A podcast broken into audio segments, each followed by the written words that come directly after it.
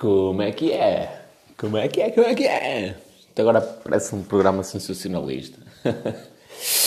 Hoje vou falar sobre equity. Uh, basicamente vou falar de um assunto mais avançado e até mais, com, mais avançado, mais complexo, não é?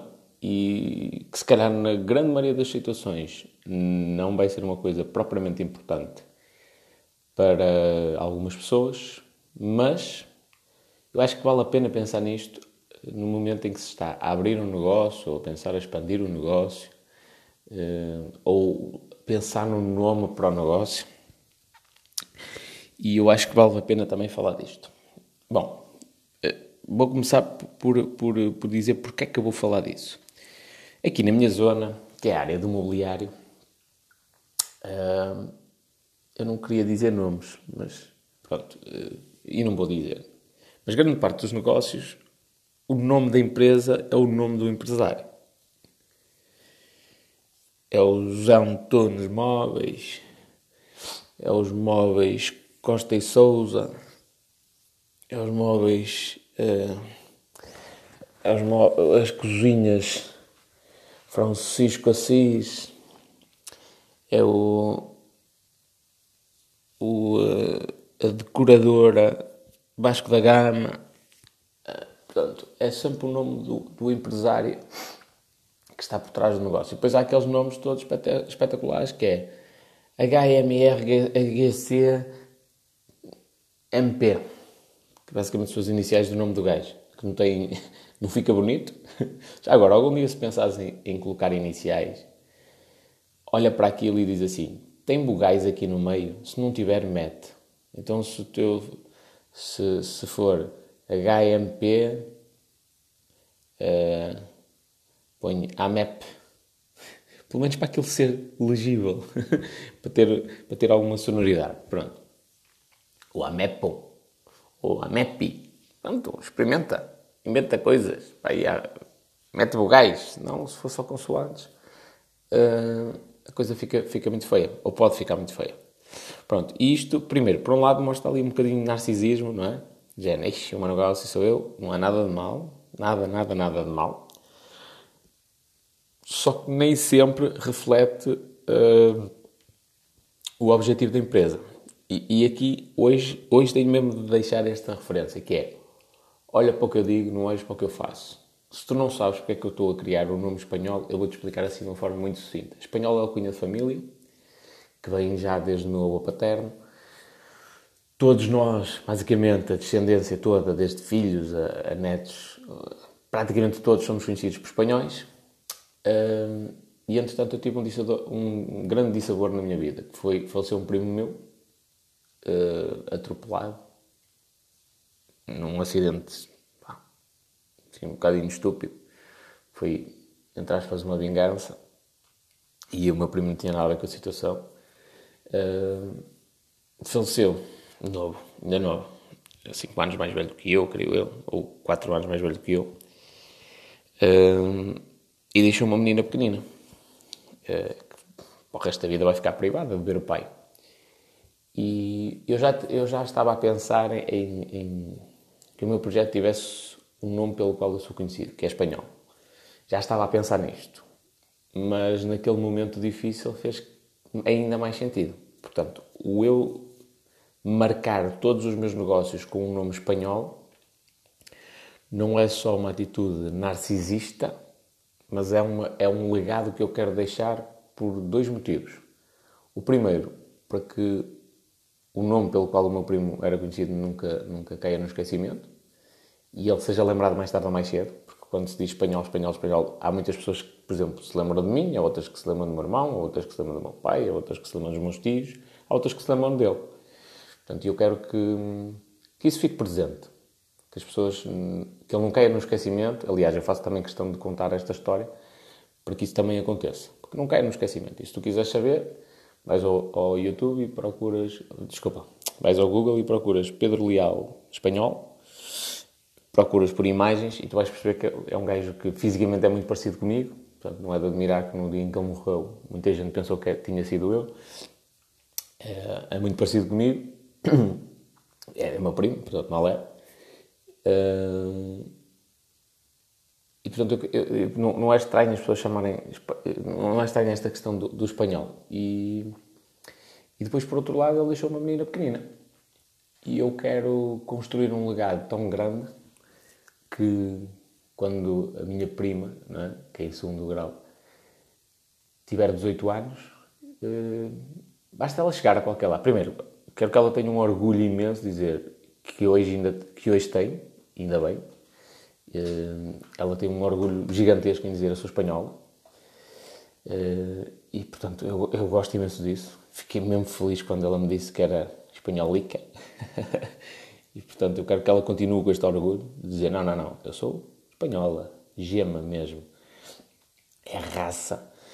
Uh, e quero que, além de ela se lembrar sempre que o pai era espanhol e que era um gajo divertido e tal, eu quero deixar um legado de tal forma grande que a única maneira que eu tenho de, de cumprir a promessa que eu fiz ao meu primo, da última vez que nós nos vimos fisicamente, é, é fazer com que o nome espanhol seja uma coisa tão grande que mesmo depois de eu morrer, a minha prima, a qualquer lado onde vá, chega lá e diz: Eu sou espanhola e tem as portas abertas. É isto o legado que eu quero deixar. Além de as questões pessoais que eu tenho associado, querer mudar muitas coisas no mundo, ajudar muitas, muitas, muitas causas sociais e tudo mais. Além de tudo isso, o legado que eu quero deixar de família, digamos assim, é este. E, portanto, o meu caso em específico, não interessa o que diz a teoria, porque, independentemente do que diz a teoria, eu vou avançar com o nome espanhol. Aliás, agora fazendo aqui uma pequena explicação, uma pequena explanação. Um, se tu me viesses pedir consultoria na área do marketing digital e tivesses exatamente a mesma situação que eu, eu não, eu não te recomendava a lançares o teu negócio com o nome espanhol. Porquê?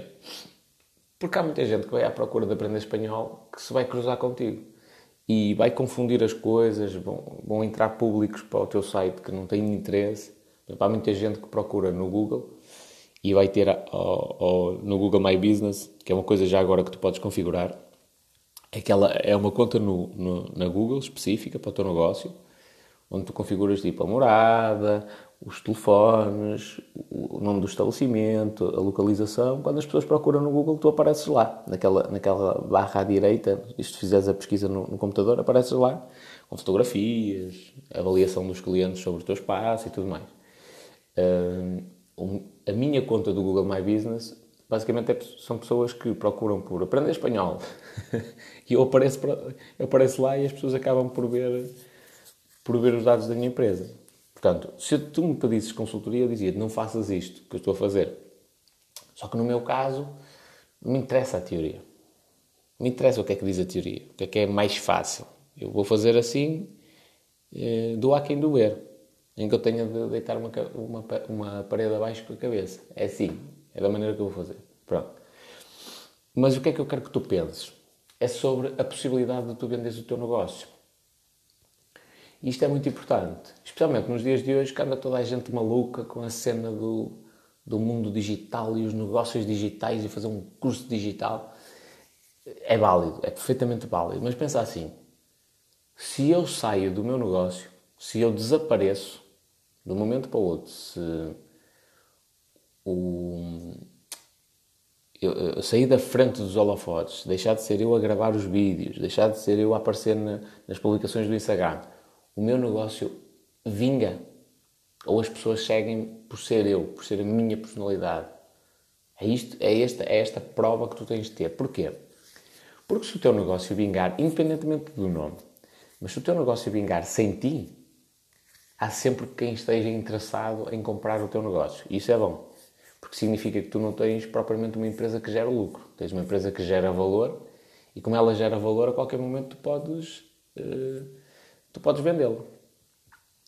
Se tu tens um, um, negócio que depende de ti, primeiro, és escravo do teu próprio negócio, ou escrava do teu próprio negócio. E, portanto, estás a, a, o teu negócio existe e tal, tu ganhas muito dinheiro com aquilo, tu paras duas semanas, o negócio tem impacto. Portanto, tu és empregado do teu próprio negócio. És dono, mas és empregado de ti mesmo. Esta é a primeira coisa. Depois, raríssimas pessoas estarão interessadas no teu projeto. Não é? Porquê? Porque não, não... eles sabem que se tu saís da frente dos holofotes, a coisa morreu. Deixa de fazer sentido, não é? Imagina, coach espanhol, baseado tudo na minha personalidade, na minha maneira de ser, tal, tal, tal, tal, tal, tal, tal, tal, sou sempre eu que apareço nos vídeos. Eu desapareço, bumba, acabou. Isto acontece muito, por exemplo, com advogados. É o escritório do advogado, não sei das quantas, não é? Esse advogado morre, o que é que acontece a esse escritório? Ou melhor, é, é, essa, é essa empresa. Pá, tem de ser assimilada por outra. Ou é o outro advogado que assume aquela, aquela, aquela gestão. E aí deixa de ser a mesma coisa. Porque o que estava ali associado era o nome, era a pessoa, a pessoa específica. Um, e um negócio verdadeiramente dito tem esta questão, tem equity. Um, nem vou traduzir isto para o português porque eu não sei se equidade, que é, um, é o termo que acredito que seja a tradução mais correta, se aplica propriamente neste conceito. Vou manter o inglês. Uh, se, se, o negócio tem equity, tem interesse para investidores e acredita, isto é só uma crença limitante. Quem acha que ah, não há ninguém que queira, que queira investir, estás errado ou errada, completamente. Não falta aí gente com dinheiro que quer investir dinheiro e não sabe onde. A questão principal é que tu queres que eles investam no teu negócio e eles não são burros. e eles olham para o teu... Se eles têm dinheiro, é porque estão... Um... E, e, tu ainda não estás nesse patamar, não é? Eles estão um passo à tua frente. Eles podem ter tido sorte na vida, pode acontecer. Mas na grande maioria dos casos, eles sabem alguma coisa diferente de ti. Algo, sabem algo mais do que tu. E portanto, se eles têm dinheiro, eles vão olhar para o teu negócio nesse prisma, com essa, esse conhecimento e essa sabedoria a mais. É lógico, se calhar a ti, para abrir agora o teu negócio, estava-te jeitinho 10 mil euros. Mas olha, o gajo, o gajo olha para o teu negócio e diz assim: hum, 10 mil euros no negócio disto? Não, nem pensar. É perder dinheiro. É? Já se calhar, se tu fores um gajo que precisa de 200 mil euros mas para, para abrir uma empresa de tecnologia, hum, de um projeto tipo meio maluco, ao género da Google, por exemplo, um motor de busca e tal, não sei o quê os gajos investem na boa. Eles olham para o teu projeto e dizem assim: hum, tem uma alta probabilidade de, de, de, rendimento no futuro. É muito risco, mas se isto está certo, Deus me livre. Sim, senhor. E estás a perceber a discrepância que é: eles não investiram 10 mil euros, sei lá, num cabeleireiro, mas investem 200 mil numa, numa empresa que tem uma, probabilidade de dar certo ainda pior, ainda, ainda mais baixa. Uh, é preciso um capital muito maior, mas em contrapartida eles, eles conseguem, eles percebem que se der certo, o, o retorno sobre o investimento é uma coisa infinitamente maior. Enquanto que o cabeleireiro tem muitas limitações físicas, de crescimento e tudo mais. Portanto, eles olham para aquilo sem grande interesse. Mas estás a perceber que eles, eles preferem fazer grandes investimentos do que fazer pequenos e, e, que eles não veem rentabilidade naquilo. Uma das grandes coisas que eles analisam é esta questão da equity. Não é? Imagina, a Amazon tem equity. a Google tem equity. É? Eu aqui não, não, vou, não vou especificar nomes de, de negócios que, que, estão que têm este risco, digamos assim, de não ter esta equity, porque não quero apontar o dedo a ninguém. Mas agora pensa, tipo, em alguns especialistas na área digital que todo o negócio uh, se baseia no nome deles. Só. Uh, portanto, isso torna-os, de certa forma, escravos. Porque são sempre eles a aparecer. Uh, imagina que é o especialista Joaquim Meireles. plagiando aqui um bocadinho. Gato fedorento. É o Joaquim Meireles é o especialista de marketing digital, tal, ele aparece, dá dicas todos os dias, dizer que, dizer que mais. Quando aparecer a Joana Carvalho em vez de Joaquim Meireles, tu vais estranhar. Estás a ver? Tipo, vais mesmo estranhar. Portanto, aquele negócio acaba por, eh, por perder, porque ele foi construído com base na personalidade de uma pessoa e depois ele vai desaparecer totalmente. E agora, fazer aqui um pequeno paralelo em relação ao que eu vou construir. Primeiro, eu não estou a construir um negócio, eu estou a construir um legado, que é uma coisa diferente. E, e portanto, eu, eu tenciono continuar a aparecer durante muito tempo. Não na parte técnica, por isso é que eu também não foco muito em explicar coisas muito técnicas, não, não do género, aparecer sempre no YouTube, a explicar como é que se configura um anúncio e a explicar como é que, como é que eu faço a otimização dos anúncios e como é que eu escrevo copy. Não nesse aspecto, né?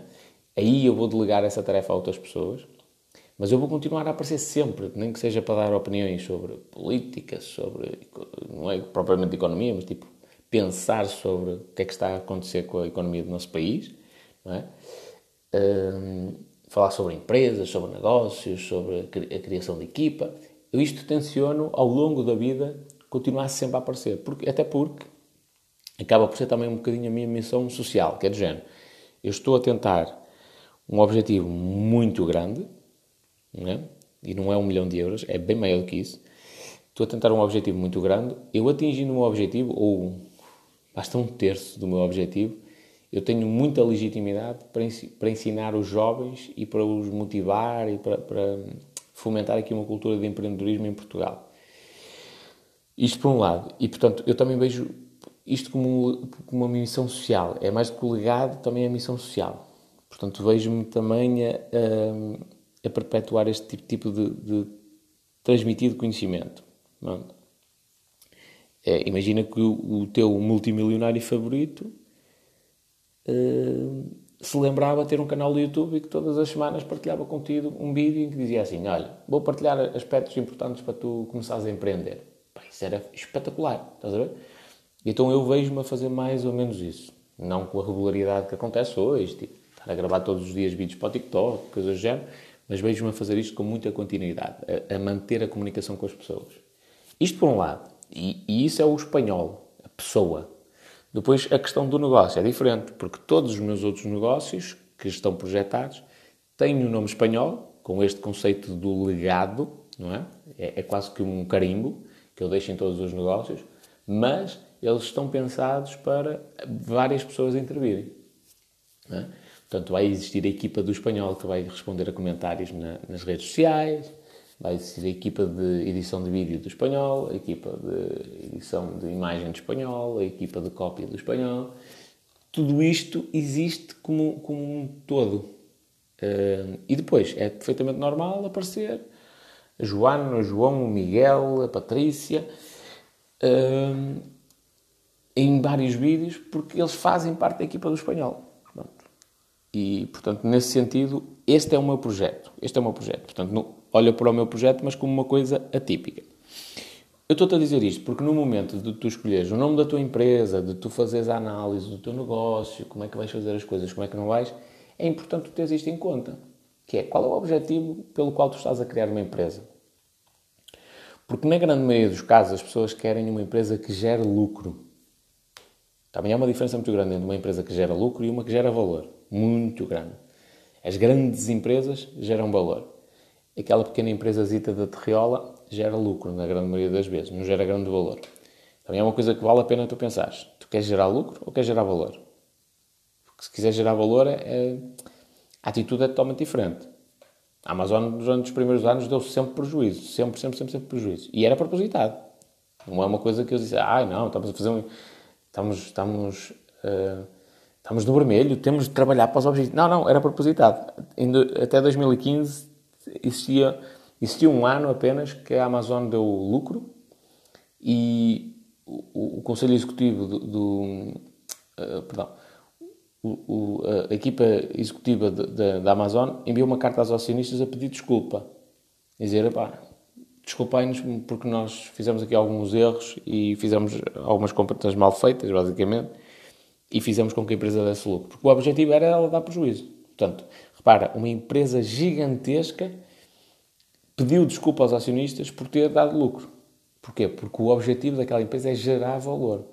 Portanto, eles têm perfeita consciência de que as contas têm de estar no vermelho porque elas, eles estão a construir um projeto de longo prazo.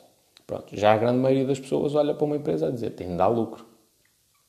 E especialmente porque não estão habituadas ao, aqui a conceitos de, de crédito e dívida e tudo mais e, e, e aquela mentalidade, ai não, eu estou a dever, eu tenho de trabalhar muito, que é para pagar tudo. Não, tens de saber é de controlar a dívida, tens de saber usar a dívida a teu favor.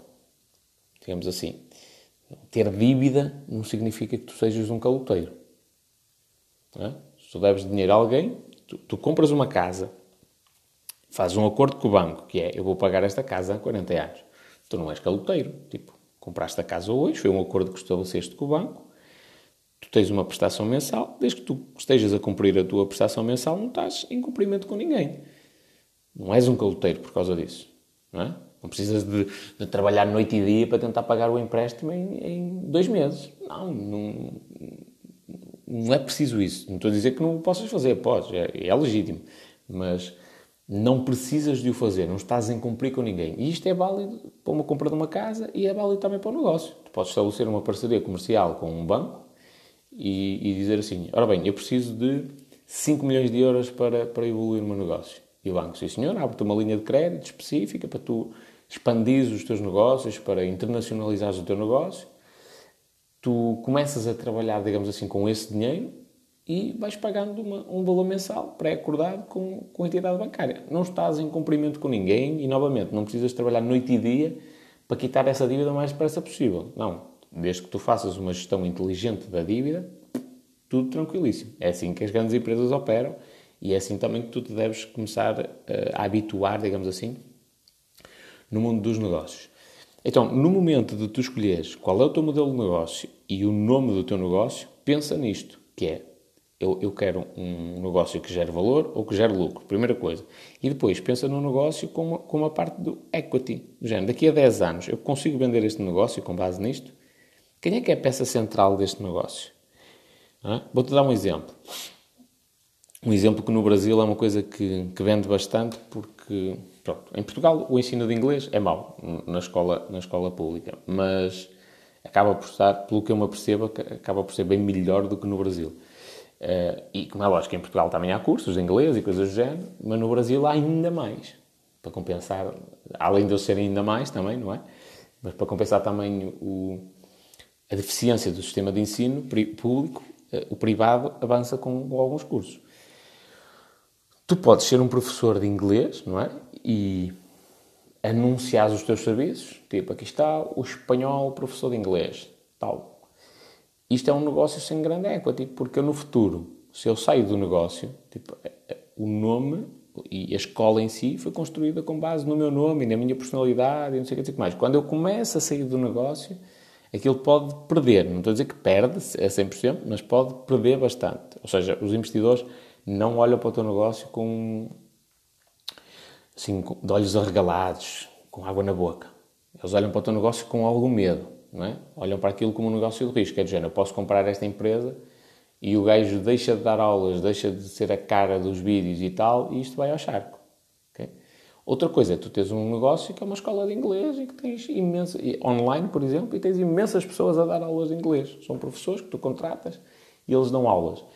Uh, aí é diferente, porque aí tu já estás a provar ao investidor que é assim, ora bem, o meu negócio é sustentável sem mim. Repara, eu não apareço. Eu não apareço no negócio, não, não sou eu que dou as aulas, não sou eu que ensino nada a ninguém. E o negócio existe e fatura X milhões por ano. Hum, portanto, o investidor já olha para o teu negócio, aí já olha diferente, não é? Já olha tipo com água na boca, está a andar a namorar o teu negócio e a roçar-se por ti anos e anos a fio para tentar comprar aquela, aquela empresa. Porquê? Porque ele já sabe, já está ali provado que aquilo sem ti vai funcionar na mesma.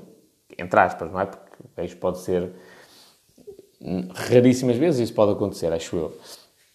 Do gajo não perceber mesmo nada daquilo. Mas imagina que ele é um leigo que olhou para o teu negócio e tem dinheiro e não percebe nada nesta área e comprou o teu negócio e tipo a gestão que ele fez foi tão danosa que aquilo foi, foi a ruína no espaço de, de um ano.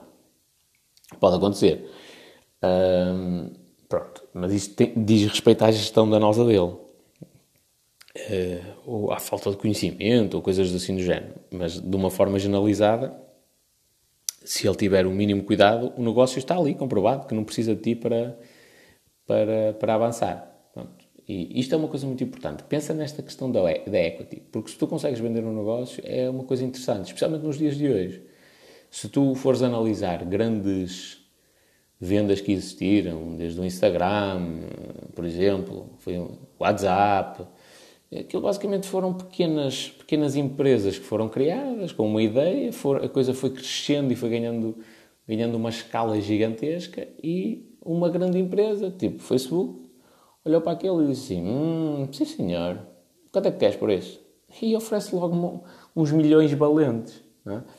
Um, e quem diz isso, a Google faz exatamente a mesma coisa. Tipo, há N projetos a ser lançados. Aliás, há pessoas que fazem isso com esse objetivo. Lançam projetos, pequenas startups, uh, e trabalham nelas afincadamente durante 2, 3, 4 anos, com o objetivo de as meter ali num, num grau uh, suficientemente bom de utilizadores, por exemplo, de clientes, de forma a que aquilo chame a atenção é? destas grandes empresas, de Facebook, da Google e tal da Microsoft e depois dizem assim, olha, se vós quiseres, é?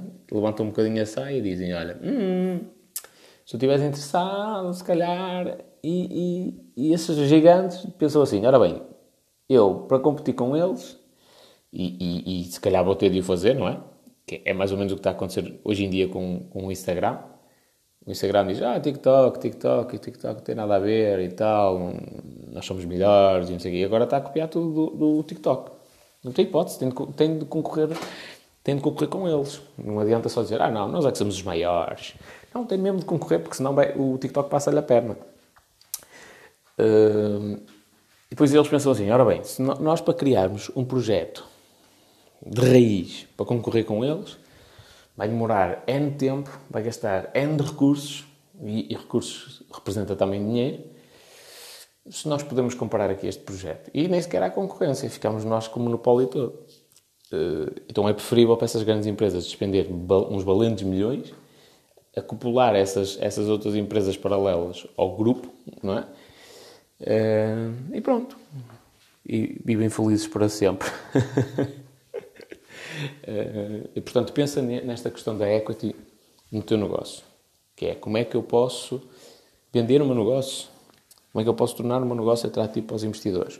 Porque se tu o fizeres, é quase como uma garantia que a coisa subindo de patamar, não é? Se calhar grande parte das empresas nunca vai chegar a esse, a esse nível, mas tu dando um passo um bocadinho mais à frente, as coisas começando a aparecer, a rentabilidade começando a aparecer e tudo mais, tu provavelmente vais ter gente que, que está interessada em namorar contigo, não é? Vais ter gente que está interessada em comprar o teu negócio. Isso é bom. Porque uma coisa é tu teres a tua empresa e se a quiseres vender, imagina que de um momento para o outro dizes, não, opá, estou farto, estou farta de trabalhar. Estou farto, estou farto. Opá, são, são 10 anos a dedicar-me à minha empresa, tudo, opá, já tenho os milhões que eu quero, já tenho tudo que eu quero, agora quero tempo para estar com os meus filhos, para andar aí para trás e para a frente, já tenho um helicóptero, já tenho uma mansão, já tenho um Ferrari, pá, não quero mais. Simples. E isto é legítimo. Tu não, não precisas de olhar para, para os negócios como, ah, não, não tem que continuar o um negócio que é para ser uma coisa de família. Não, porque se calhar os teus filhos estão-se marimbando, para não dizer aqui as neiras, para o negócio. Se quiseres um filho que, que tens uma empresa que faz tubos em PVC e os teus filhos querem ser todos médicos, o que, que, que adianta tu teres emprego? Eles não vão gerir emprego. O talento deles é para a medicina. Então eles vão seguir o ensino convencional, vão fazer as coisas da maneira normal, vão exercer medicina, eventualmente vão abrir o consultório deles, mas nunca vão gerir a tua empresa. Então, se calhar, venderes a tua empresa até é uma, uma decisão sensata. Pronto. E podes chegar uma altura em que dizes, não quero mais, já chega, chega de trabalhar, quero vender a minha empresa. Se a tua empresa estiver assentada sobre a tua personalidade, tem de ter a tua intervenção para aquilo funcionar e tal, vais ter de fazer um bom trabalho de venda um bom trabalho de venda mesmo, para convencer alguém a comprar a tua empresa e mesmo assim garanto que não vais cobrar muito dinheiro, quase que aposto contigo, não te vou dar essa garantia, mas quase que aposto contigo, tu não vais conseguir cobrar muito dinheiro e que vai ser um negócio de risco e que o investidor vai ficar sempre, sempre, sempre, sempre, sempre com o pé atrás, até te vai exigir tipo, que tu acompanhes o negócio durante alguns anos, tal, tal, tal, tal, tal, tal, tal. tal. Já por outro lado, se tu provas que o negócio é, seu amigo, já pá, há 3 ou 4 anos que já não metes os pés na empresa. Eu vejo, como assim? Sim, é o que eu estou a dizer, tipo, eu realmente no início trabalhei muito, esforcei-me imenso. Uh, tipo, aquilo, tenho o meu suor ali dentro, mas depois, a partir de determinada altura, a empresa começou a, tra a, trazer rentabilidades cada vez maiores, não é? Um lucro cada vez maior, e eu comecei a contratar uma equipa e a formar a equipa para fazer isso. Portanto, hoje em dia tenho lá alguém que toma todas as decisões e eu vou lá só para a parte estratégica, defino o rumo da empresa e depois a execução fica a cargo de outras pessoas. Eu não, não intervenho em nada no processo. E os gajos assim, ah, isto não é possível entre aspas, que é lógico que investidores que queiram comprar o teu negócio já sabem que isso, que isso é perfeitamente possível. Uh, e tu vais viver um, um, ano ou dois para fora do país, tranquilo da tua vida, fazer as, tu, as tuas viagens, não sei o quê, e, e, isto prova também ao mercado que, epá, o gajo realmente não está a mentir. Ele, ele tem um negócio, pá, que aquilo funciona em piloto automático, não precisa de, de ele estar lá para, para a coisa dar dinheiro. Pronto, isto mostra logo aos investidores que é uma boa opção comprarem a tua empresa. Pronto. E nunca fiques também muito agarrado à empresa. A menos que tu queiras, lá está, construir um legado, uma coisa para ser história, mas para fazer parte da história. Mas nunca te agarres assim tanto à empresa porque pode-te acontecer isto. Tu dedicas o teu suor, a tua vida a construir um império uma empresa na área de mobiliário que é uma coisa gigantesca e os teus filhos não querem saber dos móveis. Literalmente estão fartos disto, estão fartos desta área de negócio, estão fartos de te ver a trabalhar nesta área e querem ser todos engenheiros e economistas e médicos. Ah, e é legítimo. E também não podes obrigá-los a, a trabalharem numa coisa que eles não gostam, não é? E, portanto, chega uma altura, é um bocadinho como uma casa. Tu, tu compraste uma casa para cada filho não é? E ao, ao ladinho da tua casa. Tens a tua casa compraste uma casa para cada um dos teus três filhos. E, e os três decidiram ir, mudar, e, e viver no estrangeiro. Pá, porque sois profissionais e porque, ou porque conheceram uh, a cara metade noutro país. Não interessa. Decidiram ir todos viver para o estrangeiro. O que é que adianta tu teres ali a construir aquelas casas? Mas ter de as vender. Ou se, se ficares com elas, pronto, vão ficar lá paradas. Uh, não é? Portanto, pensa no negócio mais ou menos desta forma, que é aquela casa que tu estás a construir para o teu filho, mas ele pode não a querer. E se não quiser, uma solução é tu venderes o imóvel. Pronto. E aqui vai mais ou menos nesse sentido. Ok? Estamos feitos por hoje. Vamos lá meditar. Um grande abraço.